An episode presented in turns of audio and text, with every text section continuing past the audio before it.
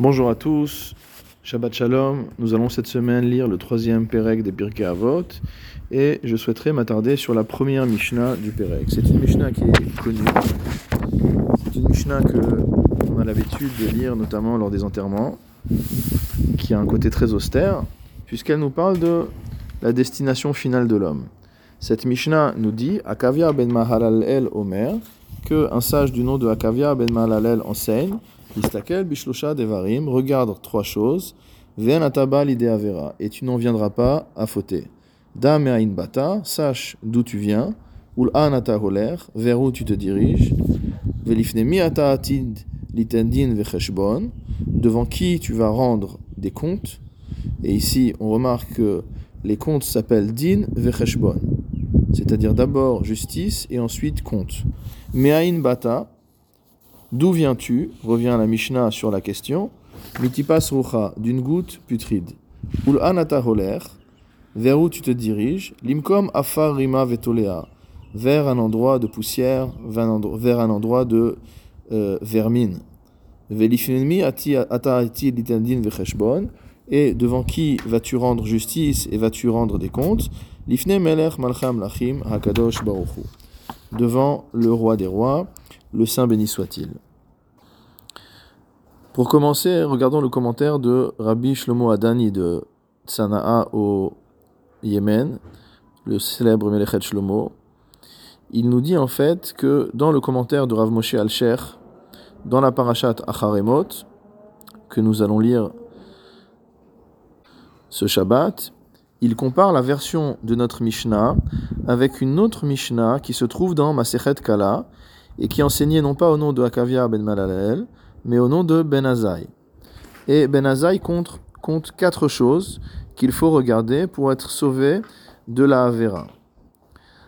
Qu'est-ce que Ben Azaï rajoute par rapport à notre Mishnah? Il rajoute makom. Vers où te diriges-tu? Vers un endroit d'obscurité et de noirceur. Et euh, le Rav Moshe Alcher explique que la raison pour laquelle on a repoussé cette quatrième euh, question, entre guillemets, c'est que cette question est en rapport non pas avec la bassesse de l'homme, mais avec l'endroit dans lequel il va se trouver. Et étant donné qu'il ne fait pas de moussard à l'homme, en disant simplement qu'il va se trouver dans un endroit qui est obscur, cet endroit, cette question a été écartée. Car en effet, comme nous voyons dans le Barthénora, ces trois questions que pose Akavia ben Ma'alalel ont toutes pour objectif d'éloigner l'homme de la faute. La première, qui consiste à rappeler à l'homme qu'il vient d'une goutte entre guillemets putride, c'est pour l'éloigner de la ga'ava, pour l'éloigner de l'orgueil. La seconde, qui lui dit qu'il va finir par se décomposer dans la tombe, c'est pour le sauver de la ta'ava, du désir, et de la chemda et la mamon, de la cupidité et de la recherche de l'argent.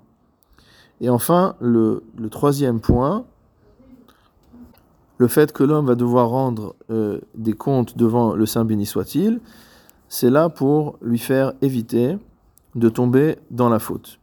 Et donc, dans le Melechet Shlomo, il nous explique que cette quatrième, ce quatrième élément, qui consiste à dire qu'on va se retrouver dans un endroit qui est ténébreux, n'a pas véritablement d'effet moral sur l'homme. Et donc, contrairement à Ben Azaï, Akavia ben Mahalalel n'a pas retenu cette quatrième question. Ce qui est intéressant, c'est que malgré tout, nous trouvons dans le Avot des Rabbi Nathan, qui est en quelque sorte la Tosefta du Pirkei Avot, puisque c'est la version des Braitot portant sur le thème de Avot, on retrouve au Perek Yutet Akavia Mahalalel Omer, Kol Hanoten Arba'a Devarim Alibo Shuv Enochote. On voit bien que Akavia Mahalalel, tel qu'il est appelé là-bas dans Avot des Rabbi Nathan, nous dit qu'il faut mettre quatre choses à son esprit de manière à ne pas venir à fauter. Mais Hu'a, d'où il vient, ou An Oler, vers où il va, ou Ma'atid Liyot, ce qu'il va devenir, ou Mihu Dayano, et qui est son juge. Nous voyons donc que dans la version du Havot de Rabbi Nathan, il y a bien quatre questions. Et l'endroit de Rocher n'est pas l'endroit vers lequel euh, l'endroit vers lequel il va seulement, mais l'endroit d'où il vient. Le Havot de Rabbi Nathan continue en disant Me'ainhu mimakom chocher. D'où l'homme vient-il D'un endroit obscur? Ou l'an holer, vers où va-t-il? Limkom chocher va là, dans un endroit encore plus obscur. Ou ma'atil liot, qu'est-ce que l'homme va devenir? Afar rima vetolea, il va devenir poussière, verre et vermine. Ou mihu dayano, et qui est son juge? Melech malche amlachim akadosh baruchu, le roi des rois, le saint béni soit-il. Il y a plusieurs anomalies dans la manière dont s'exprime la Mishnah. La première, c'est que elle commence par nous dire da, sache, mais ain bata ul anata holer, alors qu'en vérité, la question c'était histakel bishloshat varim. On nous a dit regarde trois choses, et après, on ne dit pas regarde d'où tu viens et regarde vers où tu vas, mais on parle de da, de savoir. Et ça a été euh, remarqué, ce point-là, par le Tosfot Yom Tov, l'élève du Maharal de Prague, qui nous dit que le regard que nous avons été appelés à porter au début de la Mishnah n'est pas un regard au niveau des sens, n'est pas un regard des yeux, mais au contraire un regard de l'esprit. Qui C'est le Midrash Moel qui dit ça. Le Midrash Moel nous dit qu'il s'agit d'un problème de connaissance. Il ne s'agit pas d'un problème de vision physique, de vision sensitive, mais un problème de connaissance. La deuxième question qui se pose du point de vue formel sur la Mishnah, c'est pourquoi nous répéter deux fois les questions? C'est-à-dire que la Mishnah commence par nous dire regarde trois choses et tu n'en viendras pas à fauter. D'où tu viens, où tu vas, devant qui tu vas rendre justice, et après on recommence, d'où tu viens, etc., avec les réponses. Donc d'abord on pose les questions, et après on répète les questions avec les réponses. Pourquoi, cette, pourquoi ce doublement, pourquoi cette répétition dans la Mishnah? Rabbi Avram Azoulay, dans son commentaire à Ava Batanugim, nous rapporte au nom du Midrash Moel à nouveau que, selon certains commentateurs, le Tana en vérité avait en tête deux séries de trois questions, ou plutôt deux séries de trois réponses à ces questions. Et les trois premières questions sont des questions qui sont posées à la Neshama. C'est pour ça qu'on est passé de un lachon de istaklut, de regard, à un lachon de da'at, de savoir. Et il nous dit Da bata. Sache d'où vient ta c'est-à-dire qu'elle a été mot extraite dessous le trône céleste. Elle est véritablement une étincelle divine. Et donc une telle étincelle ne devrait pas fauter. Ça, c'est le premier point. Le deuxième point, où l'anata holer, où va-t-elle cette neshama après la vie? Elle va rejoindre l'endroit d'où elle est partie. Et si chas shalom l'homme vient à fauter, la neshama ne pourra pas rejoindre son lieu d'origine, le kisei akavod, et donc regarde le mal que tu vas faire à ta neshama si jamais tu fautes. Et devant qui tu vas rendre compte? Cela nous apprend que même la neshama qui est pure va devoir rendre des comptes devant Akadosh Baruch de manière à ce qu'elle puisse monter à un niveau encore plus élevé que son niveau initial. Et donc si tu regardes ces trois choses, nous dit euh, le Midrash Shmuel, alors tu ne priveras pas ta Neshama de tout le bien qu'elle est capable d'atteindre. Et donc la raison pour laquelle on a répété deux fois les questions, c'est que la première fois on s'adresse de manière euh, secrète, entre guillemets, de manière non exprimée à la Neshama, et dans la deuxième euh, formulation des questions, on s'adresse à l'homme lui-même. Le Rav Avram Azula, il rapporte encore un autre commentaire qui est très intéressant, qui est de savoir quelle est l'origine de ces trois questions. Pourquoi poser ces trois questions particulièrement? Et il nous dit qu'on apprend tout cela d'un pasouk de Kohelet. Le pasouk de Kohelet au chapitre 12 nous dit Usror et bor echa. Souviens-toi de ton créateur. Qui est ce créateur? Ze akadosh baruchu shetiten din vecheshbon lefanav. C'est Dieu devant lequel tu vas devoir rendre des comptes. Mais il y a plusieurs manières de lire le mot bor echa. On peut le lire be'erecha, ton puits mot à mot, c'est-à-dire la source tu as été extrait. Et donc ça, c'est la première question. Et tu peux l'appeler aussi borecha, ton puits mot à mot, ta fosse, c'est-à-dire euh, la tombe dans laquelle tu vas être enterré. Et donc on voit donc que dans ce pasouk, Usror et Bor Echa, en lisant le mot Bor Echa de trois manières, Bor Echa, ton créateur, Be'erecha, le puits dont tu as été extrait, et Bor Echa, la fosse dans laquelle tu vas être enterré, on retrouve exactement les trois éléments que nous a exprimés Akavia ben Ma'alalel. Et ça, c'est la manière dont Rashi explique le pasouk. Cette idée qu'on parle aussi bien à la Neshama qu'au corps se retrouve également dans le commentaire Geffen Poria de Rabbi Shmuel Ben Zaken de Fez. Et il nous dit que cette Mishnah a été commentée à l'infini, mais que ça ne nous empêche pas de nous pencher dessus à nouveau. Et il nous dit bechinat anshama, bechinat agouf. Cette Mishnah s'adresse aussi bien à la dimension spirituelle de l'homme qu'à sa dimension matérielle, physique. Et c'est pourquoi on a ces deux termes. D'un côté, istakel, regarde, ce qui fait référence au sens corporel, et le terme Vedar et sage qui s'adresse à la dimension spirituelle, intellectuelle de l'homme. Le Rav Shmuel Ben continue et met en rapport l'enseignement de la Mishnah avec différents textes de nos sages. Il nous dit en fait que cela ressemble à un midrash que l'on voit dans Kohelet Rabbah au Perek Vav, qui nous parle d'un paysan qui a épousé une fille de roi. Il s'agit évidemment du corps qui a reçu la Neshama. Chez Eno Ima Bechol Quoi que le paysan puisse faire, jamais il n'arrivera à satisfaire les besoins d'une fille de roi, d'une princesse. Et c'est pourquoi on nous dit ici, mais Ain Bata, ça veut dire d'où vient ta Neshama, regarde d'où vient ta Neshama, et à quel point ton devoir est infini vis-à-vis d'elle. Et vers où tu te diriges, cela ressemble à ce qu'a exprimé Marukba alors qu'il allait mourir. On voit ça dans la Gemara Ktuvot, Odaf Samer Zain Amoudbet. Il a compté tout l'argent qu'il avait donné à la Tzedaka et il a dit Ochin Rechikin Uzvadin Klilin. Il dit finalement, je vais m'engager sur un chemin maintenant qui est très long, puisqu'il allait partir pour l'autre monde, Uzvadin Klilin, et je n'ai préparé qu'un tout petit peu de nourriture pour le chemin. Et à ce moment-là, dans la Gemara, on voit que Marukba a distribué la moitié de sa fortune en Tzedaka euh, avant de mourir. C'est-à-dire que celui qui va parcourir un chemin d'un ou deux jours, prépare un petit peu de nourriture, il prépare un ou deux sandwichs, il prépare euh, de quoi boire pour un ou deux jours. Mais celui qui va vers un chemin si long, c'est-à-dire qu'il part pour l'éternité, il doit avoir préparé au maximum de ce qu'il est capable d'amasser pour pouvoir suffire à son voyage.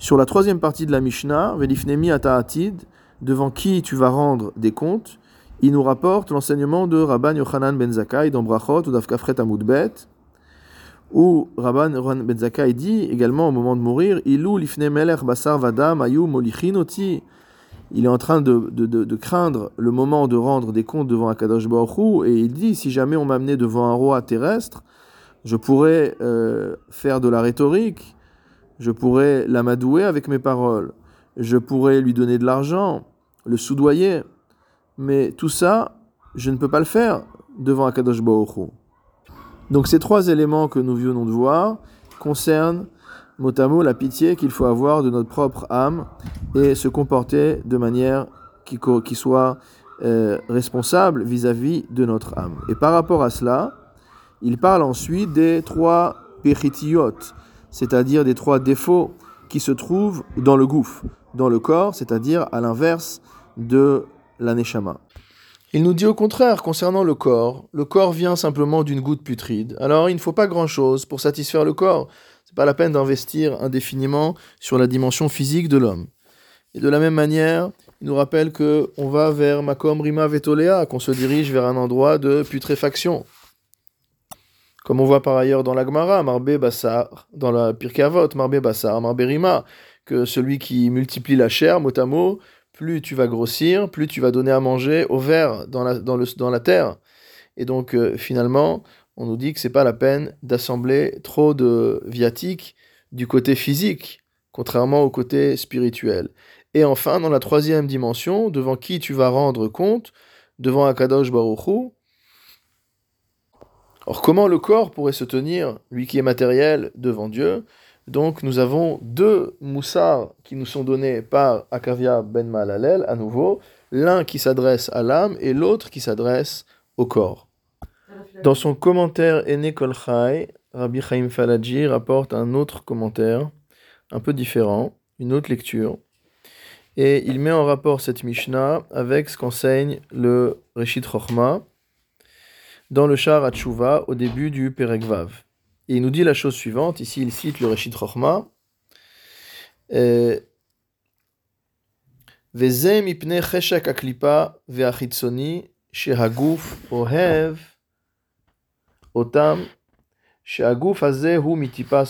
il dit la raison pour laquelle le corps désire toutes ces choses matérielles, c'est parce qu'il vient d'une goutte elle-même qui est surucha, qui est putride. Ohev kol advarim shem aklipa kanoda atkan leshono. Donc ici, le euh, euh, Rabbi Eliaou Devidas dans son Réchit Rochma, explique que la raison pour laquelle l'homme est attiré par la clipa et attiré par le mal, c'est que lui-même vient en quelque sorte de cette source-là. Comme dit le euh, psalmiste, comme dit David Ameler, Uvchet, Yechemat ni imi. Le Réchit Rochma rajoute également, dans le Shahar A au début du Pérec 11, c'est que tout ce que l'homme mange dans une situation qui n'est pas une situation de mitzvah, alors les forces du mal prennent de l'emprise sur lui. Et c'est pour cette raison que, mot à mot, la chair de l'homme doit être digérée dans la tombe par la vermine, par la décomposition, parce qu'en fait, il s'agit de tout ce qui a été mangé d'une manière qui n'était pas une manière de mitzvah. Et après, le tzaddik a le droit au repos. Mais le rachat, lui, il doit continuer à rendre des comptes et à être jugé pour ce qu'il a fait.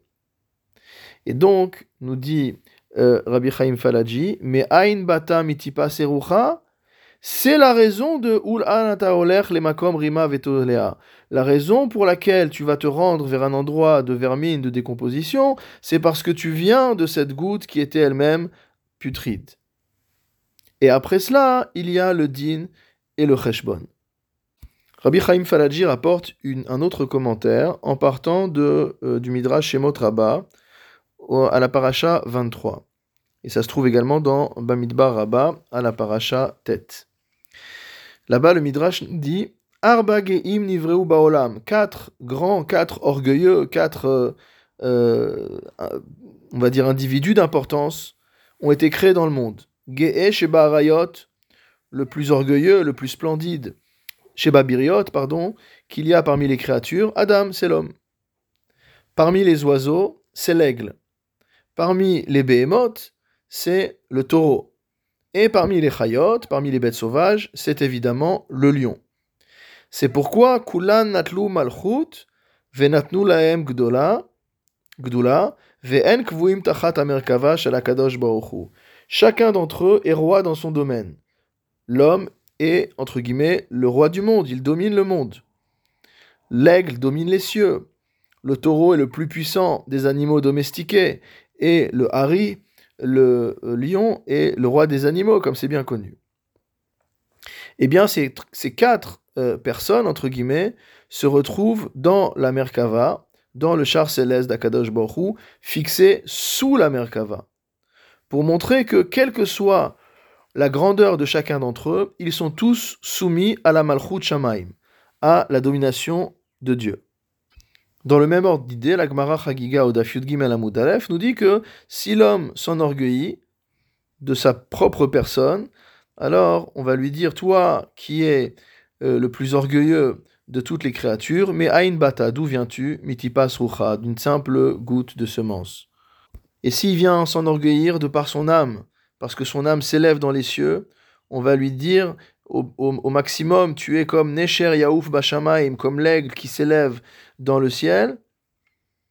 Et malgré tout, tu es soumis à Kadosh Baruch Et si maintenant tu veux t'enorgueillir à la manière du shor, alors sache que tu vas finir comme la chair du taureau, tu vas finir également dans la putréfaction. Puisque l'homme mange la chair du taureau, mange la chair du bœuf, et ensuite euh, on sait comment cela finit. Et si jamais enfin l'homme s'enorgueillit, parce que comme c'est écrit dans le Zohar et dans le Midrash, que lorsque l'âme du tzaddik quitte ce monde, si jamais il est méritant, Uriel, l'ange Uriel descend sous forme de lion, et s'il n'est pas méritant sous forme de chien, alors on lui dit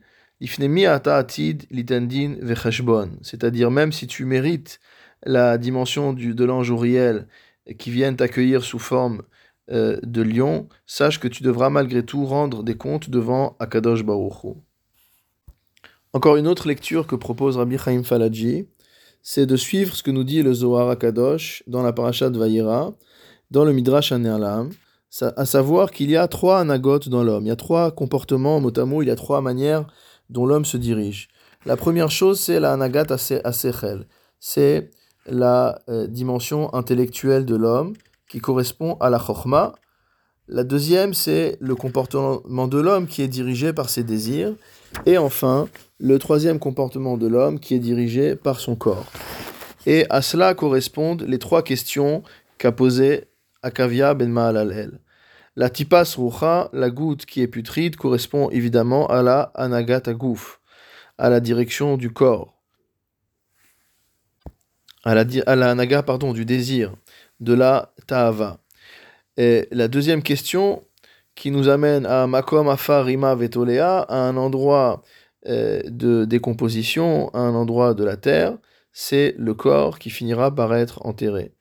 Et la troisième dimension, qui est la dimension du sechel, c'est celle qui va rendre compte devant Akadosh Baruch Pour finir, Rabbi Chaim Falaji rapporte une question qui a été posée par le Midrash Shmuel sur le fait de savoir pourquoi la euh, Mishnah, pourquoi dans la Mishnah, Kavia ben Maalalel utilise différentes questions. Il nous dit, mais Ain bata ul'an ataoler velifnemi. Il aurait pu simplement poser des questions similaires. Les, les, les prépositions qui sont utilisées sont, on va dire, hétérogènes entre elles. Il aurait pu dire an ou l'an, ou alors aïn ou les aïn. Donc pourquoi une fois avec un yud, une autre fois sans un yud? Et il répond, d'après ce que nos maîtres ont enseigné dans la Gemara Nida Daflamen Amoudbet, à savoir que le bébé, le fœtus, dans le ventre de sa mère, apprend toute la Torah. Et c'est ce qu'on dit lorsqu'on euh, on cite le pasouk de Iyov, euh, où on dit Mais al timatse. Quand on dit Me'aïn, c'est en référence au pasouk de Iyov qui dit Ve'achorma me'aïn timatse. D'où vient la chorma? Elle vient du aïn, Aleph Yud Nun. Et lorsqu'il meurt, il perd sa chorma, et donc on dit Ul'an ataoler. C'est-à-dire que le Aleph Yud Nun est devenu Aleph Nun, c'est-à-dire qu'on a enlevé le yud qui représente la chorma, et donc c'est pour cette raison, nous dit le Midrash Moel, que on commence par dire mais aïn bata, parce qu'à ce moment-là tu as la chorma, au moment de la naissance il vient avec euh, le potentiel de chorma, avec ce qu'il a pu apprendre, même si on lui a fait oublier, mais il a le potentiel maintenant de le réapprendre, mais au contraire, lorsqu'il meurt, il n'a plus de chorma puisqu'il est mort, et donc ça devient ul'an. Pour finir sur un dernier point, qui est évoqué par le Rafrida dans son mari Ta'ain. Il nous explique en fait qu'il y a euh, une question sur l'expression din vecheshbon. Donc en hébreu moderne, c'est devenu une expression classique d'or. Euh, din vecheshbon, donc mot à mot, justice et compte. Rafrida nous dit, a priori, il aurait fallu dire l'inverse. Pourquoi? Parce qu'on commence d'abord par faire le compte, on commence par faire l'évaluation, et ensuite le din. Ensuite, on donne la sanction. On donne le jugement. Donc pourquoi la Mishnah commence-t-elle par dire din d'abord et cheshbon ensuite? Il y a une deuxième question, c'est euh, que la Mishnah nous dit l'ifnemi ata'atid liten din, de donner le din. Or, on ne donne pas le din, on parle ici du fait que l'homme va être jugé. Donc ce n'est pas l'homme qui va donner le din, c'est l'homme qui va recevoir un din de la part d'Akadosh Baruch Donc, quel est le sens de cette expression? Et le Rafrida nous rapporte ce qui, nous dit-il, paraît dans les Sifré Moussar, dans les livres de Moussar, à savoir que, après 120 ans, on demande à l'homme, celui qui a transgressé telle faute, Madino, quel est son din Et l'homme lui-même répond, et il va dire, Mishechata Bazé Kachonsho, celui qui a fait telle faute doit être puni de telle manière. et ce qui a, fait telle faute doit être puni de telle manière.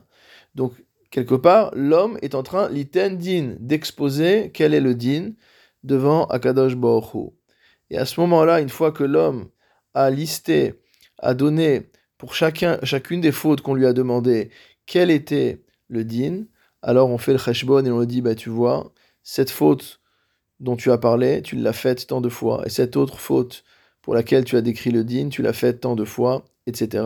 Et c'est pourquoi le jugement de l'homme est exprimé comme étant d'abord din et ensuite cheshbon. Shabbat shalom ou mevorach.